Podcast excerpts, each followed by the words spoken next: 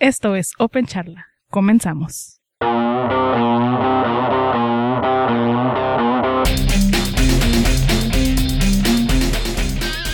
Y estamos otra vez con Open Charla. Esta vez episodio. Ah, no, temporada 1. Temporada 1, Episodio 3. Estamos eh, nuevamente el podcast de los Linuxeros de la ciudad de Tijuana. Estamos. Casi extintos.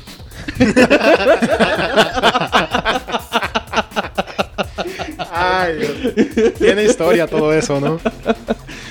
¿Sí o no? Sí, la No verdad es que manches, sí. Somos tres ya. Ya somos tres. Ya solamente quedamos tres. Este- Y en alguna ocasión contaremos esta historia. Sí. Por cierto, Rick Dross. Y software. Y Álvarez P. Bueno, empezamos. eh, ¿Cuándo fue la última vez que grabamos podcast? Estamos Sí. tratando de hacerlo hace cada dos semanas. Que esperemos ser. A ver si logramos En ser realidad, no, en realidad lo hicimos el mes pasado. Ah, es cierto, Ajá, es, cierto. Es, mensual. Eh, cualquier comentario que quieran hacernos llegar sobre el podcast con toda confianza en contacto arroba gultig.org. Y empezamos. ¿Quién quiere comenzar con su actividad? ¿Quién hizo algo interesante esta semana? ¿Quién nos quiere comentar algo? Pues yo solamente eh, anduve leyendo un poquito mis feeds y todo lo demás.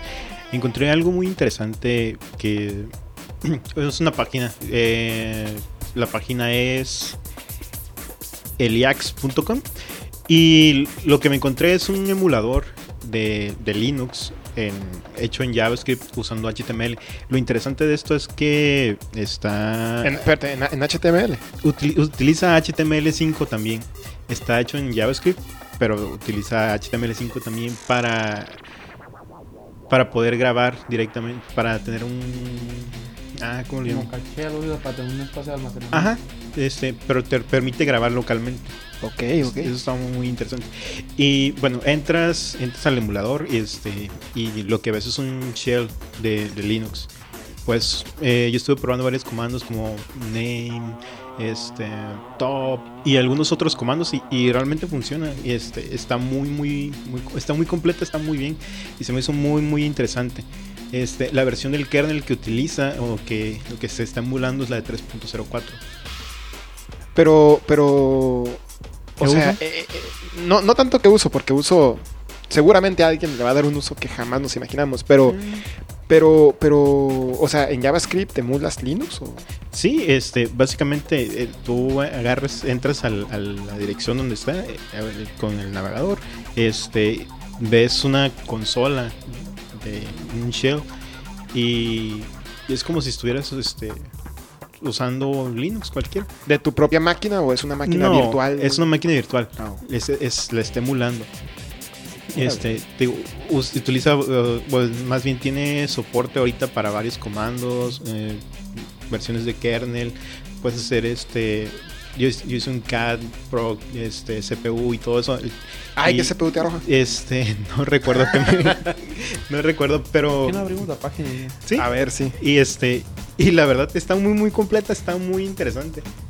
Este, Eliax.com, ¿cómo se escribe? Eliax. CS. Eh, Eliax. No, es E.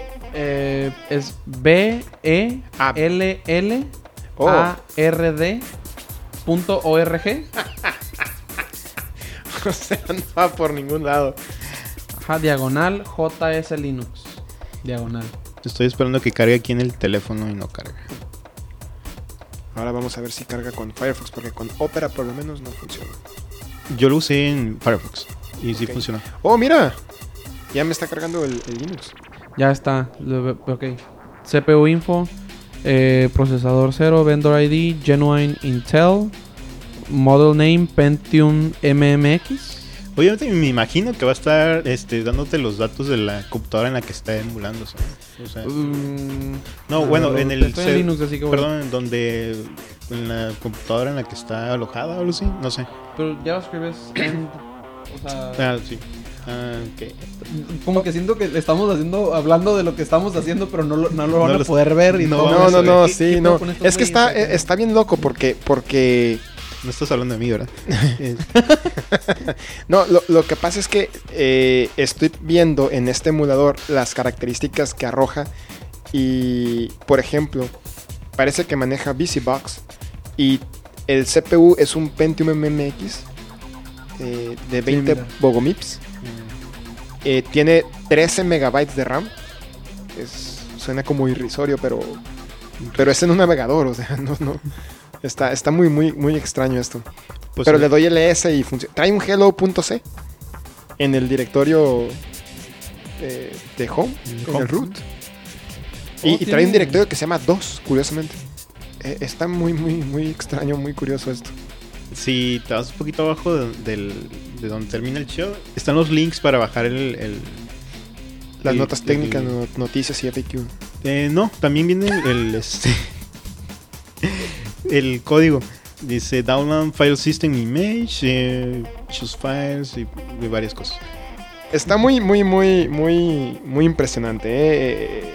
Digo, la utilidad muy probablemente no sea aparente, pero, pero como prueba de concepto por lo menos está muy, muy impresionante. Pues así como utilidad, igual le dices, eh, se lo puedes mostrar a alguien que no conozca un shell de Linux, por ejemplo, y le, le empiezas a mostrar qué, qué hace, qué Ujú. puedes hacer. Ajá. Y el- algún comando básico, por ejemplo, cómo usar ls, cómo usar, no sé, find, ese tipo de comandos que a veces te, te ayudan en muchas cosas como para encontrar, este, para listar directorios y todo lo demás.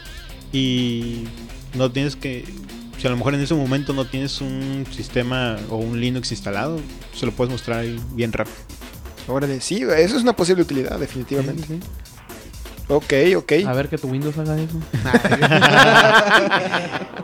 En realidad sí, lo pueden abrir desde Windows y lo van a correr. no, pero lo que voy a Pero pone un Windows en un escritorio, dicen, un, en un- por JavaScript, ¿no? eh, dos Este, en- emular algo 2. así. Emular de OS. Bueno, eh, no demos ideas.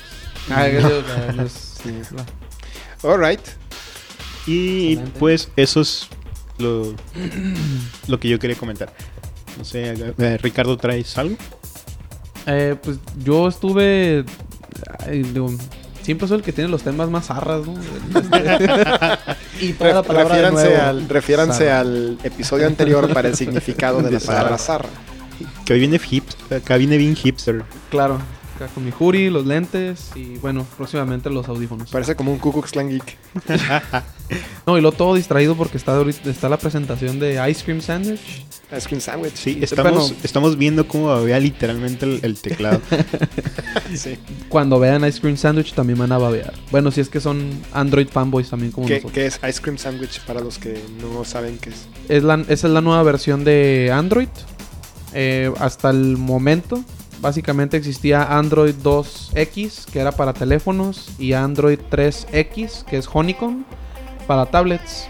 Eh, Google ya se había propuesto como meta el unificar las dos plataformas, que fuera un solo sistema operativo para, pues, para el aparato que fuera, si era una tablet, si era un celular.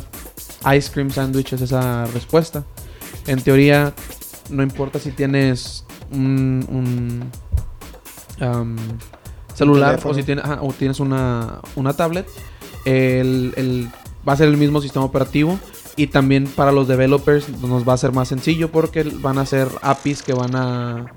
O sea, que vas a poder accesar y va a hacer que tu aplicación, siempre y cuando la hayas hecho para Ice Cream Sandwich, pueda funcionar tanto en, en un celular o como en una tablet Órale, y no manera- tengas que enfocarte en, en hacer una, la- la aplica- una aplicación para celular y otra para tablet.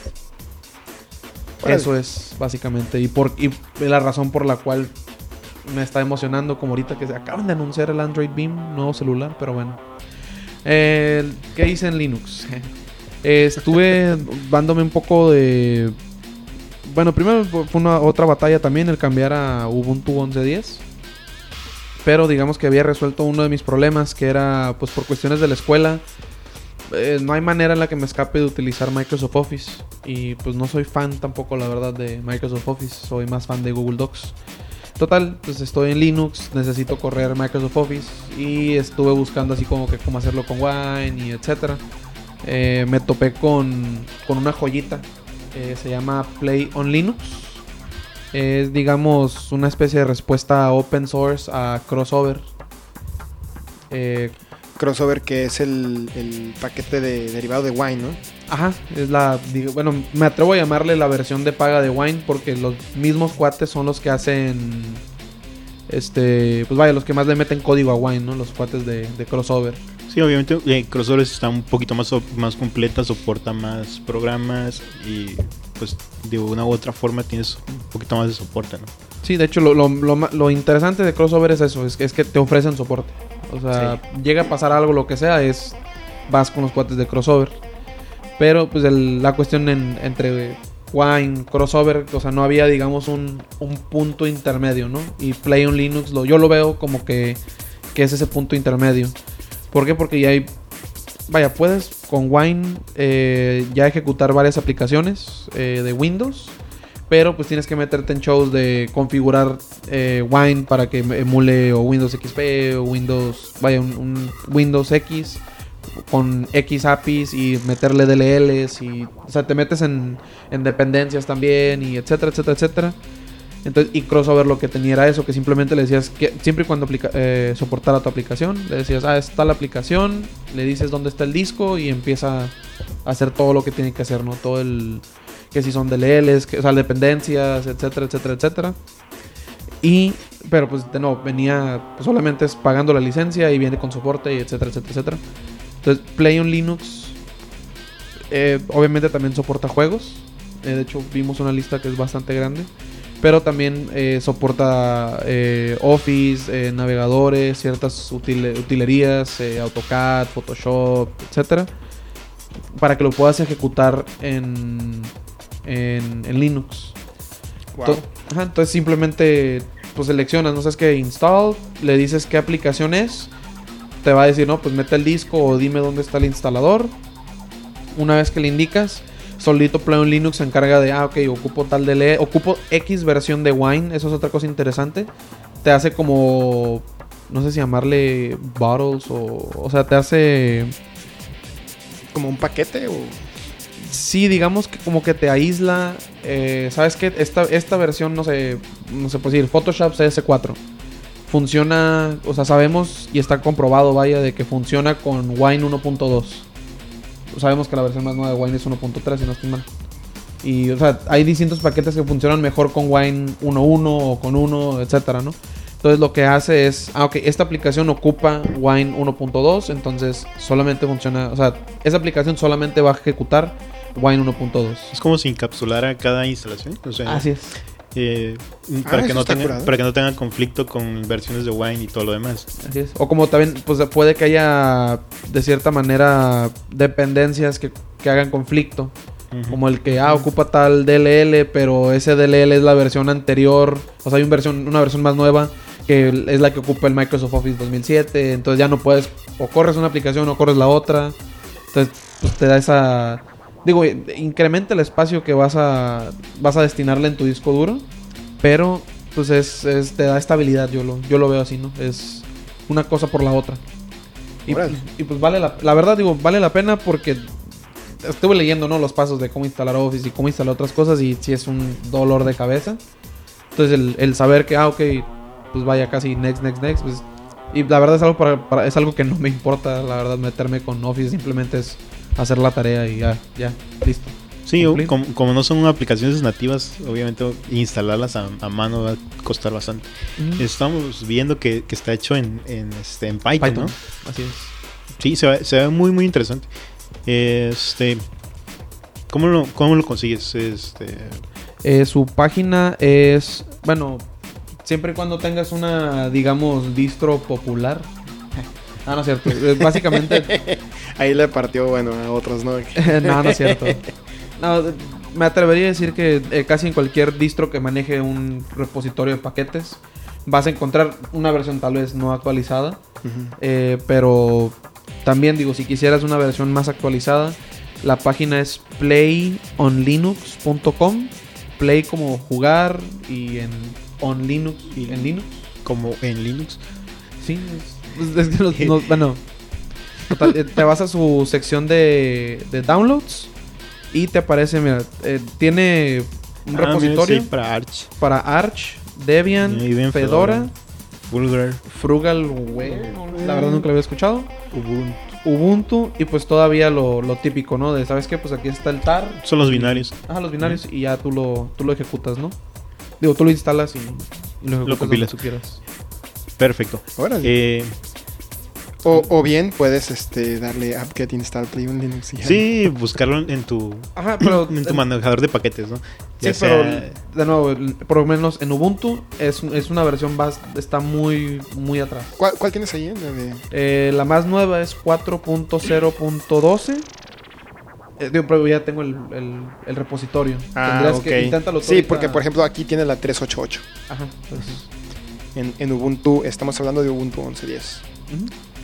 Alright, yo también estuve trabajando con un programa llamado LibreCAD.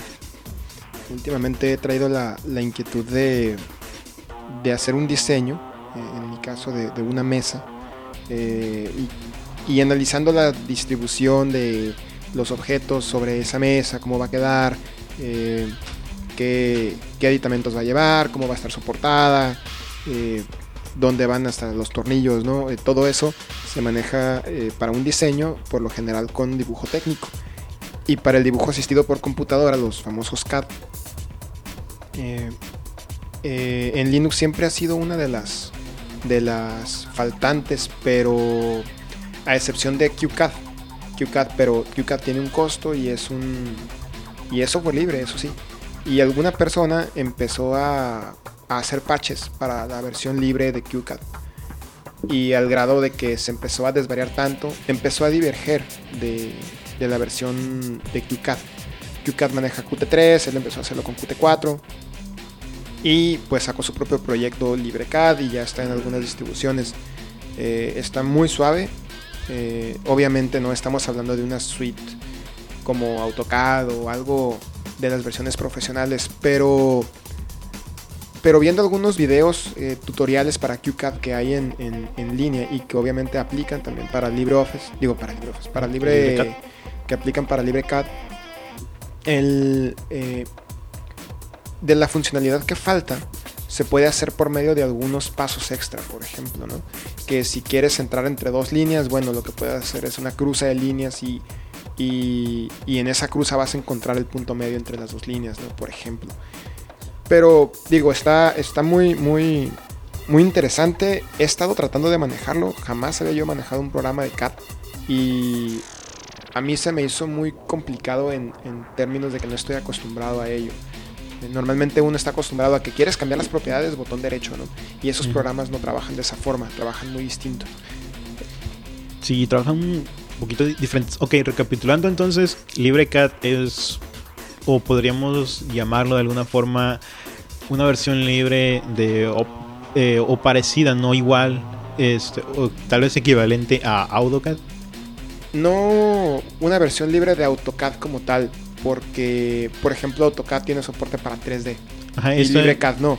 Pero solo más soporta bien- 2D, ¿no? Ajá, solo soporta dos dimensiones.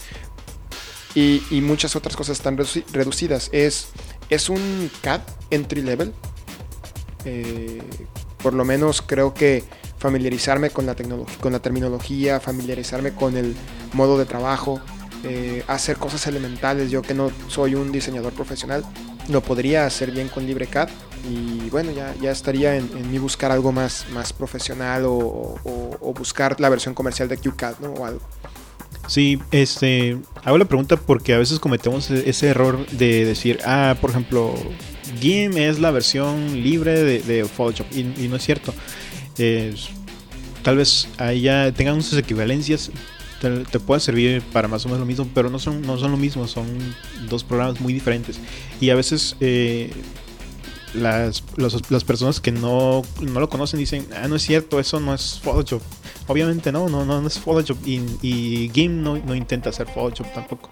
No, de, de hecho ese es muy buen punto, porque cuando una persona que maneja Photoshop empieza a usar GIMP, espera que trabaje igual que Photoshop y espera que, que pueda hacer lo mismo. Bueno, no solamente que pueda hacer lo mismo, sino que lo pueda hacer de la misma manera. Sí, en realidad hay muchas cosas que sí hacen más o menos lo mismo. Algunas, algunas cosas este, está, es muy superior Photoshop, en algunas otras es muy superior GIMP. Pero obviamente no está, no es el mismo programa, no, este, no es un port ni nada lo mismo, es algo parecido. No, ni hay una, ni hay una compañía de, de múltiples desarrolladores detrás de él trabajando diario por una paga eh, con el objetivo de cumplir expectativas de un cliente, ¿no?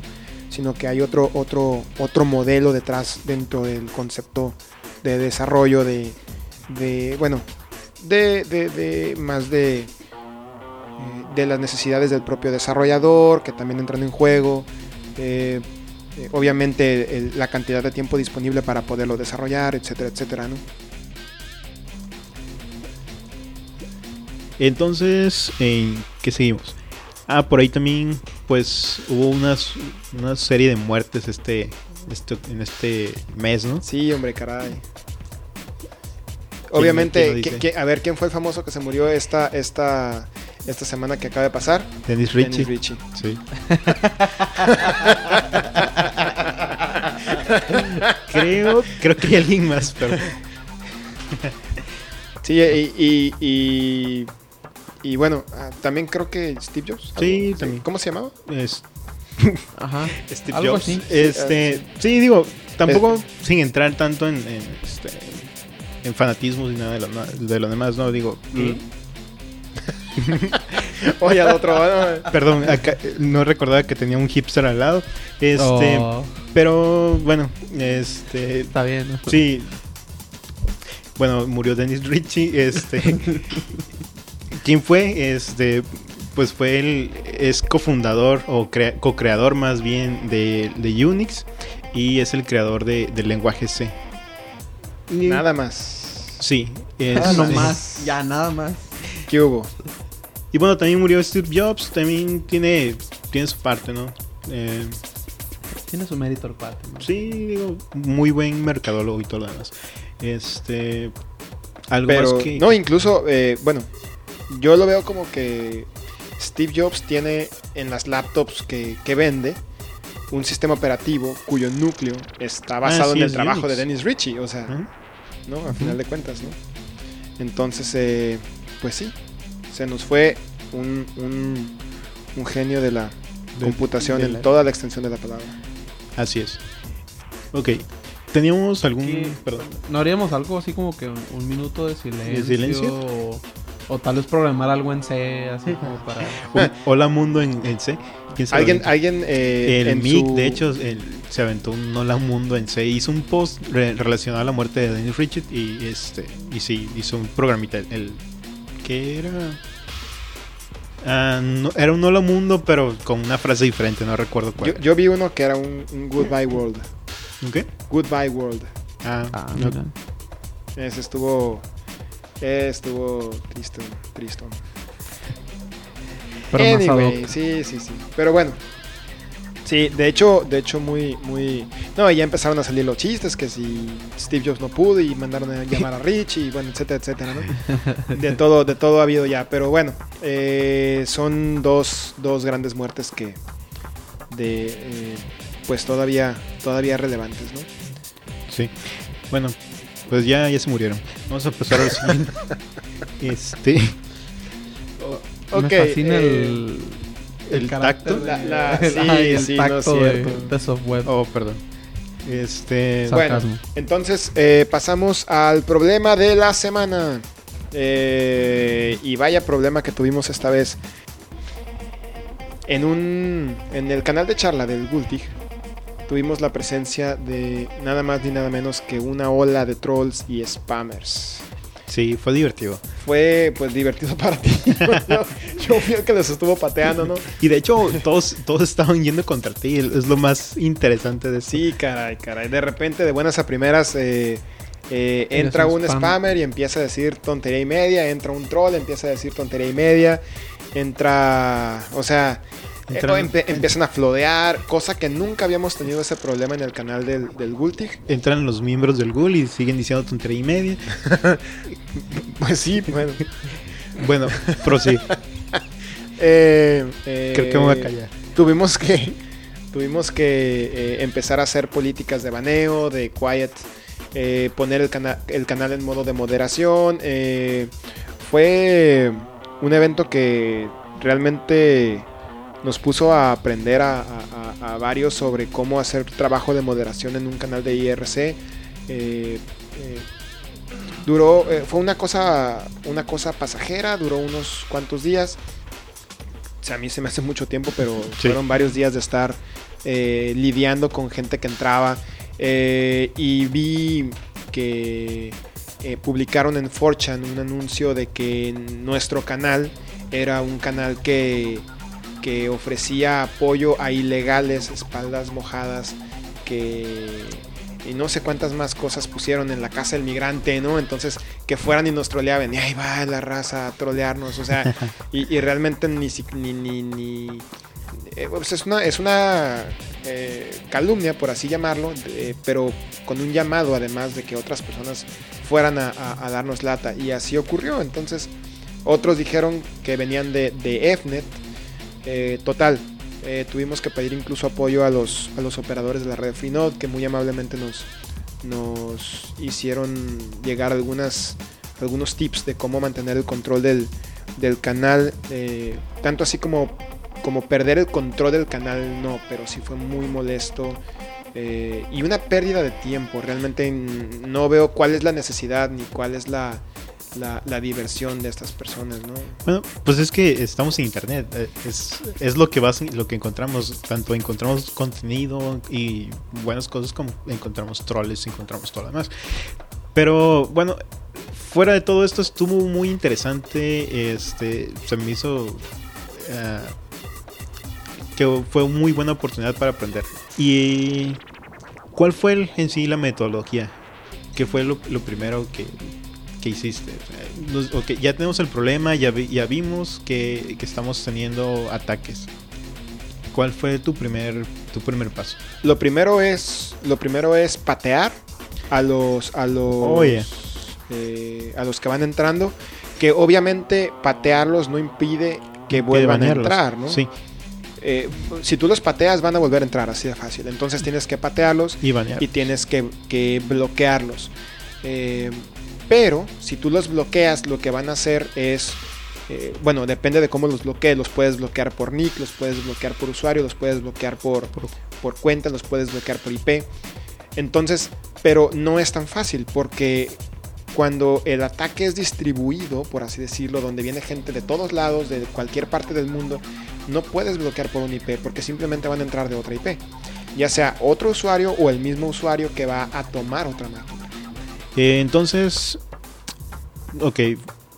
Primero, Primero banear, kick, primero, primero eh, kick, kick y, primero y- y ban. banear. Pero igual, vimos que no, como, como dices tú, no resuelve el problema eh, enseguida, ¿no? Sí, no, no, no. eh, siguieron entrando, eh, siguió el, el- el problema. Entonces, el, vi- viendo que esto no funcionó, ¿cuál, ¿cuál fue tu siguiente paso? La, la siguiente técnica es eh, poner el canal en moderación y dar voz a los usuarios confiables y estar viendo el canal en todo momento, estarlo monitoreando. Eh, yo, es, yo puse una, una alerta en, mi cliente de IRC para que cada mensaje me, me alertara, de, me, mandara una alerta en, en- en la, una notificación. Entonces, si yo veía un mensaje nuevo, rápidamente podía determinar si el usuario era, era Si pasaba el legítimo test, de, o no. el test de Turing. la prueba de Turing. Y, y le daba un kick y un ban o si le ponía un quiet y un o le ponía un voice por ejemplo no y lo ponía en moderación.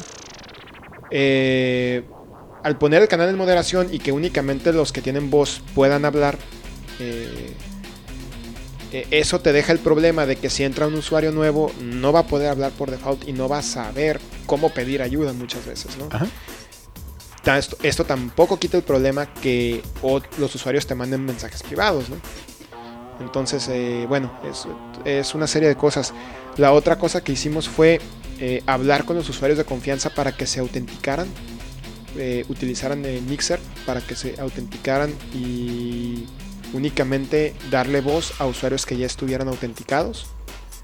Eh, esa es otra técnica, únicamente permitir ese acceso a usuarios que estén previamente identificados con NixServe. NixServe es un, robot de IRC que, que permite registrar tu nick para que nadie más lo tome, porque cualquiera puede tomar cualquier nick. Ok, pero ahí regresamos al mismo problema de antes, ¿no? Con, los usuarios nuevos. Lo- los usuarios de, de siempre, digo, este, o que ya tenemos tiempo ahí, pues ya tenemos, ya sabemos, por ejemplo, cómo hacer esto y, que tenemos que autentificar nuestro, nuestro nick y todo lo demás. Pero entra un usuario nuevo y no va a saber qué pasos tiene que seguir, o a lo mejor ni siquiera le interesa. Ah, bueno, ahí lo que hice fue poner el canal en moderación y darle voz automática a aquellos que entraran desde cable más de Telnor y de Excel, de las regiones de, de proveedores mexicanos, por O ejemplo. sea, hacerlo a algo local. hacerlo algo local. A cerrarlo final de local. cuentas tenemos Sí. la ventaja de que pues somos un de, de regional, entonces no, si una persona entra de Rusia, de Holanda, de otros lados, la probabilidad de que tenga un interés local para empezar de que hable español es muy baja. Entonces, eh, y por lo general, si llega alguien que sabemos que está, por ejemplo, en Estados Unidos, y por lo general lo vamos a reconocer si, si ya es un confiable, ¿no? Sí, La mayoría de los nuevos son de la localidad. Y también eh, a aquellos que. También aquellos que. que. que entran por medio del- de la página web. ¿Sí? Y que entran desde cierta IP, ¿no? Entonces eso controló un poquito más el- el- la, la ola de, de spam. Eh, había otros modos, como por ejemplo el de moderación reducida, donde las personas que no tienen voz pueden escribirle al LOP para solicitar voz. Pero como los ataques iban directamente contra mí, entonces pues no, no iba a realmente ganar mucho con eso. Entonces decidí no tomar esa, esa medida, ¿no? Eso es lo que, lo que me llamó la atención. La mayoría de todos, bueno, creo que todos los ataques iban contra ti, ¿no? Este, y, y había otros que, te- que, te- que también teníamos el estatus de moderador. Eh, Yo lo que observé es que, eh, y lo que me dio la impresión a mí es de que se estaban yendo por orden alfabético. yo también pensé eso. Y, y creo que por ahí pudo haber habido algo. Porque fueron, por ejemplo, un spam, hubo un floater, entró un floater, que después de 10 veces de mandar mensajes contra mí, ah, tomó otro usuario y 10, y otro usuario y 10, pero estaba controlado con un humano. Ese no era, o sea, no era un robot de floater, era un humano que estaba flodeando. Y no tenemos un robot de floater, podríamos tal vez hacer al gulero que, que, que detectara el flood y pateara a alguien, ¿no? Ok, el gulero, eh, espe- especificando el gulero es el bot o el, robot del canal de- del, del grupo. Este, su primera versión fue el, el dichoso o el famoso romanito, de El ahí romanito. fue, fue este mutando y ahorita es el gulero. Ok, sí, y a lo mejor podemos sacarle ese provecho también. Tenemos que, que ver si el problema persiste y empezar a tomar otro tipo de medidas. Pero bueno, el canal de IRC eh, es Gato Gultig, se sigue, obviamente sigue abierto. Sigue en free, Eh, en free sigue funcionando, estamos, eh, pues hay, hay bastante, bastantes de nuestros, de nuestros conocidos eh, Linuxeros ahí adentro, eh, pues platicando, socializando, apoyando cuando se requiere, etcétera, etcétera. Eh, Gato Gultig en Freenode, si estamos en una ola de, spam, lo vamos a poner en la línea del topic. El topic es la línea que normalmente el- el topic es una línea que se coloca hasta arriba en el canal. La interfaz gráfica la coloca hasta arriba y es la primera línea que aparece cuando uno se conecta.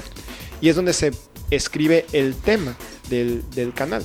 Se pone, por ejemplo, Gulti, grupo de usuarios de Linux de Tijuana. Pero el topic se utiliza mucho para poner anuncios, enlaces, FAQs. Eh, entonces, si en el topic nosotros ponemos eh, que estamos bajo una ola de, spam y troll, pues nada más ténganos un poquito de paciencia que, estaremos trabajando para resolver el problema. Pero, pero, pero, pero, ahí nos vemos en Gato Gulti. Perfecto. Me llama mucho la atención cómo, cómo todo el, todo el ámbito o todo el, el ecosistema que ha creado internet. O sea, tenemos zombies, tenemos trolls, tenemos, o sea, no sé, de todo tipo de fauna, ¿no? Este, Todos fans de Dungeons and Dragons, ¿no? sí. Este, ¿algo más? No, de hecho, eh, vamos a una pausa, regresamos en un momento. Esto es Open Charla, temporada 1, episodio 3.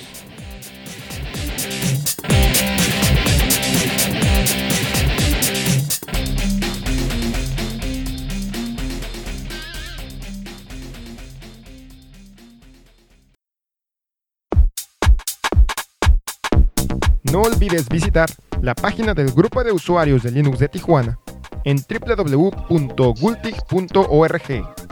También síguenos en Twitter en la cuenta arroba gultig.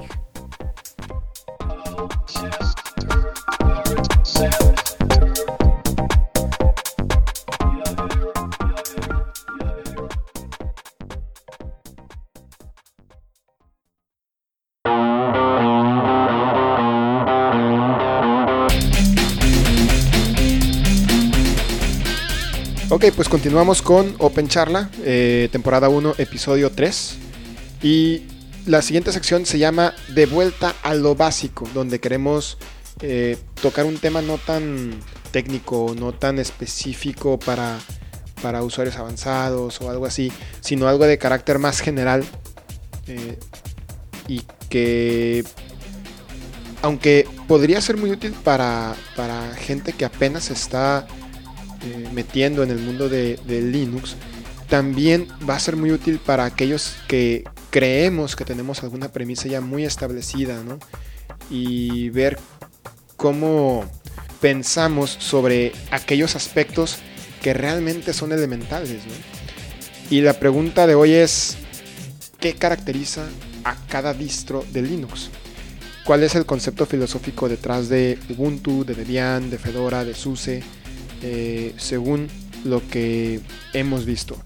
Eh, por lo pronto, Rick Dross ya no está con, con bueno, no quiero decir ya no Ya está, con, está con nosotros. No, realmente lo que, lo que pasó es que se tuvo que retirar. No, no, todavía sigue vivo. Entonces, ok, empezamos eh, con Fedora. Tú eres fedorero, ¿no? Eh, no, ya no. Ah, ya no. Ya me reformé. de- No, lo que pasa, eh, bueno, sí, es, hace mucho tiempo, bueno, yo comencé usando Fedora desde sus, sus inicios. ¿no? Bueno, pues una distribución que está basada en RPMs. Tiene un entorno sencillo, el- la forma de instalar es relativamente sencilla. Este, el instalador que utiliza se llama Anaconda. Es una interfaz, bueno, nosotros este, metemos el CD o el menú de instalación que vamos a usar nos sale una interfa- in- interfaz gráfica. Las primeras versiones eran texto, este, pero como, como una interfaz hecha en, en consola, ¿no? Eh, es bastante intuitiva, es muy. Es, es bastante rápida, es, es muy interesante lo que es Anaconda, está, está muy muy bien hecho. Este sé que ha servido también como medio instalador, instalador para otras distros que han basado su instalación en, Anaconda también. Eh, y no sé, ¿qué más quieres saber sobre Fedora? Eh, pero, por ejemplo, si le dijéramos a una persona que quiere escoger una distribución de Linux y dice, bueno, pero Fedora, ¿cómo sé si quiero Fedora o no? Bueno, ¿Qué- ¿Para qué es Fedora? ¿Cómo describirías lo que Fedora, los fuertes de Fedora, los aspectos fuertes? ok. Fedora es una, una, una distribución o un sistema operativo que yo usaría como escritorio, o más bien he usado como escritorio. No lo recomiendo para cosas como, por ejemplo, servidores. Para servidores, tal vez eh, podrías usar Red Hat o, o CentOS. Eh, depende mucho de las necesidades del usuario. ¿Qué, qué quieres, ¿Qué quieres hacer? ¿Qué necesitas? Si es un usuario medio o un usuario novel que apenas, eh, o que más bien no va a necesitar gran, grandes cosas, o sea, o, aplicaciones específicas, le sirve cualquiera, le sirve Fedora, le sirve este, es- Ubuntu, eh, le sirve SUSE, le sirve cualquiera. Eh, al final de cuentas son distribuciones basadas o, o más bien o muy orientadas a, a usuarios o son más genéricas. Yo creo que dos de las distribuciones más populares son Ubuntu y Fedora. Sí. Y sus equivalentes Ubuntu LTS y a lo mejor Debian contra Red Hat Enterprise y CentOS. Digo, Sí. también hay que meter a, a, a SUSE y a OpenSUSE en la jugada, pero, pero creo que aún así las más populares son esas dos. Sí. Y las dos son Linux. Las dos eh, tienen su propio concepto. Las dos tratan de ser la distribución más fácil, creo yo. Sí, al final de cuentas, bueno, igual cada distribución puede o no tener su propia filosofía, incluso también. Por ejemplo, Fedora está es hecha en Estados Unidos. Por lo tanto, no por leyes y patentes y todo lo demás, no puede traer códex que sean eh, que tengan patente. Por ejemplo, MP3, este, ah, no sé, para ver DVDs y todo lo demás. Pero lo interesante de esto es que este no los trae, pero los te permite usarlos de manera muy muy sencilla. Este, por ejemplo, tú insta, tú este metes un DVD al lector y te, eh, sale un mensaje, ok, no tengo un programa para leer esto, no, este, pero te puedo dar una lista de programas que puedes descargar y puedes instalar para poderlos usar. Y te da, el, te da un link, o, más bien tienes que picar solamente un botón y, este, y hace todo el proceso ella. Eh, hace la instalación, busca dependencia y todo lo demás y lo instala. Este, creo que, que Ubuntu también trae algo así, ¿no? Sí, Ubuntu bueno, Ubuntu está derivado de Debian. Debian eh, es una distribución que está muy, muy enfocada en, primero, en, la parte de libertad de software, respeto por las licencias, eh, la comunidad, porque todo el desarrollo de Debian está hecho por, digamos, eh, desarrolladores voluntarios, ¿no? Que se comprometen a cumplir el contrato social de Debian. O sea, eh, a ese grado llega la distribución. De respetar la libertad del usuario y por respetar la libertad se refiere a no traer programas eh, privativos, lo cual implica que algunos drivers no van a venir, que a lo mejor no trae códex de MP3 en la, en la distribución por, en la instalación por default. Y Ubuntu, que es más comercial, desarrollado por Canonical, pero basado en todo lo que el proyecto de Debian ha hecho, eh, eh, se enfoca más en la experiencia del usuario y trata de que la instalación de drivers privativos sea muy simple. Eh, incluso algo que me llamó la atención en la instalación de 11.10, de Ubuntu 11.10, es que en la misma instalación ya te dice, quieres instalar y quieres descargar e instalar aquel eh, software cerrado como por ejemplo Flash, Skype, etcétera, etcétera, que de otra manera el usuario tendría que agregar manualmente. ¿no? ¿Qué otras manejado? ¿Tú manejas Arch? Sí, actualmente uso Arch Linux. Este, bueno, Arch es un... Podría decirse que es, que es una distribución para usuarios un poquito más avanzados, pero realmente este, hay muchísima información de Arch. ¿Por qué consideras que es más bien para avanzados? Lo que pasa es que Arch tienes que instalarlo desde cero, no hay entornos gráficos, todo, todo lo que tienes, todo lo que tienes es una consola y, de ahí tienes que instalar todo, desde particionar, desde de seleccionar los paquetes, compilar todo lo demás. entonces, una vez que, instalas Arch, lo único que, que, hace cuando boteas un prompt, una consola, y de ahí en fuera tú tienes que instalar todo, configurar y todo lo demás. Es muy, muy interesante y entretenido. Bueno, este, porque aprendes mucho, te enseña eh, o aprendes dónde están cada, este, los servicios, directorios y todo lo demás. Pero aún así no creo que sea complicado porque en, el wiki de Arch, este, o en la página de Arch, es, hay muchísima información. De hecho, hay una guía detallada paso a paso de cómo instalarlo, de cómo configurarlo y cómo tenerlo funcionando al 100. Obviamente tienes eh, un nivel de configuración muy muy detallado y lo puedes tener muy este muy bien controlado. muy bien controlado, me acaba de llegar un mensaje. Este, ¿en qué estaba? no sé, en, en, Arch Linux. Ah, ok. Bueno, este. Sí, Arch nos permite un, un, nivel de configuración muy, este, muy completo. Algo que, por ejemplo, siento que no logra Ubuntu o que por lo menos no me, no me agrada de Ubuntu. Este, las versiones que yo llegué a instalar de Ubuntu, metías el CD, te eh, aparte de, preguntarte lo de las, este, las particiones, este, era lo único. Te instalaba todo lo que traía el CD y no podías este, configurar, sabes que yo no quiero esto, no quiero el otro. Este, sino que ya después tú tendrías que ir quitando lo que, lo que quieres o lo que no quieres. En Fedora no, este, también si te da la opción, te, dice, ah, tengo todos estos paquetes, quieres que instale esto, que, que, que no quieres instalar y todo lo demás.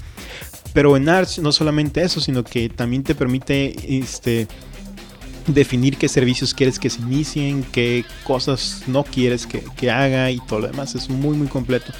Pero también requiere más tiempo, requiere este, un poquito más de, lectura, de comprensión y todo lo demás. Bueno, eh, tenemos eh, también otra, otra pregunta que queremos lanzar al aire y esta es para todos, pero nosotros quere- queremos eh, dar pie a la, a la discusión. Sus comentarios son bienvenidos en contacto arroba gultig.org y básicamente es una pregunta muy directa relacionada con lo que día a día vivimos con el software libre. ¿Qué mejorarías de tu experiencia con una distro de Linux en tu diario y cómo lo harías? Ok. Qui- Quiero, y, y, bueno, quiero acotarlo a aspectos técnicos de preferencia, ¿no? Eh, si tienen algún bug muy específico, eh, no tanto hablar de la comunidad, sino de es que no se integra, o sea, aspectos técnicos. ¿Qué consideras que se puede mejorar en el software libre? Bueno, en mi caso, uno de los no problemas, sino inconvenientes que he encontrado es, es unificar u homogenizar los paquetes. Que, ok, puede ser que, que sigan existiendo los, los .dev, los .rpm, lo- los que quieras, pero que hay alguna forma de que cualquier aplicación, cualquier programa lo puedes instalar sin problemas en, este, en cualquier distribución que tú quieras, ya sea una basada en Debian, ya sea basada en, en RPMs, en, en este, no sé, Fedora, Su- SUSE, Mandrake y todo lo demás, porque hay veces que sí ocupas hacer malabares también con eso. ¿Y cómo lo harías? ¿Cómo lograrías ese resultado? He ahí una muy buena pregunta y es el problema es que sí se, ha in- se ha intentado, sé que ha habido ah, intentos por parte de las comunidades, por ahí andaba este, la- toda la comunidad de Genome y, y otras este, otras comunidades y distros que quisieron una vez unificar todo eso, pero por una u otra razón no se ha podido lograr. Entonces, contestarte eso sí va a estar muy difícil porque yo realmente no sé.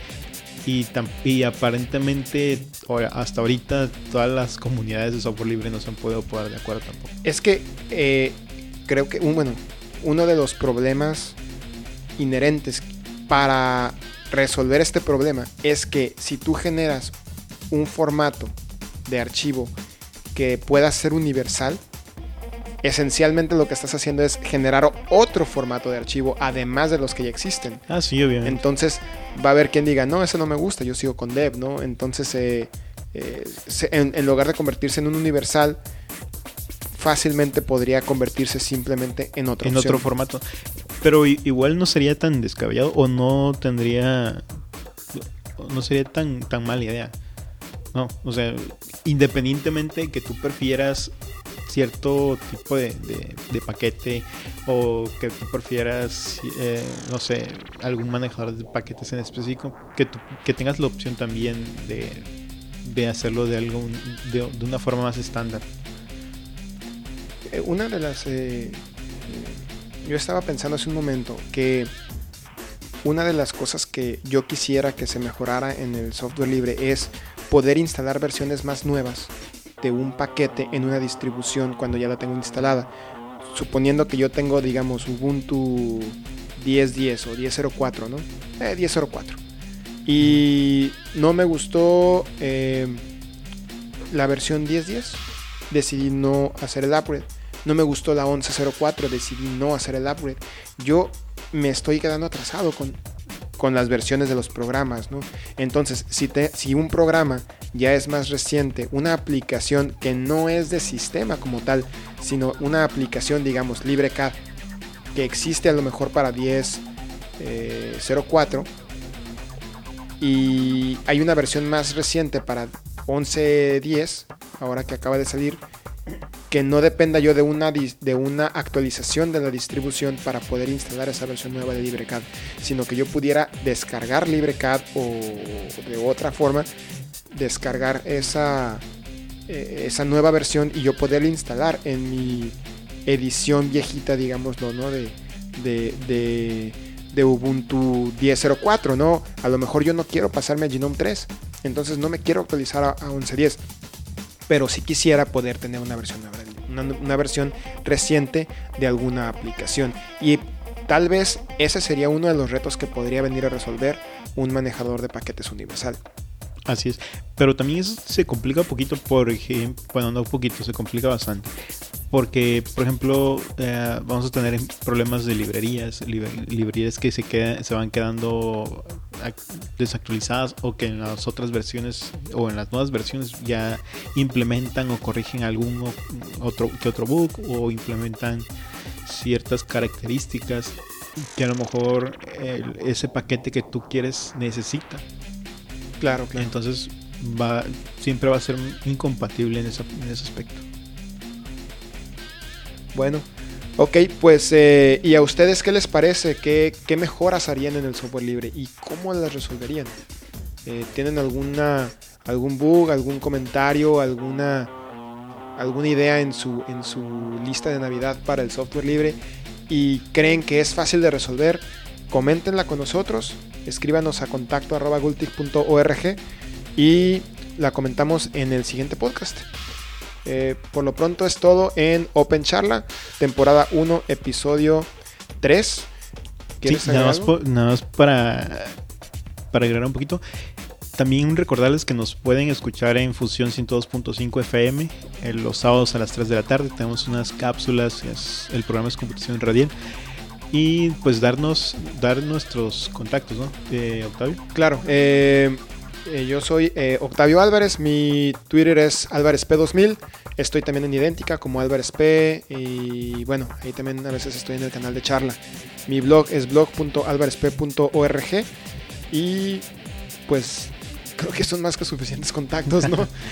Ok, en mi caso eh, me pueden encontrar en Twitter, en Twitter arro- arroba software, software Z-O-F-T-W, en, en- tengo un blog que acabo de- de lanzar apenas, igual es, es softweb.com y es todo. Y es todo. Bueno, ya nos estamos durmiendo, así que eh, nos despedimos. Eh, estamos, estaremos con ustedes en la siguiente edición de Open Charla. Bye. Bye.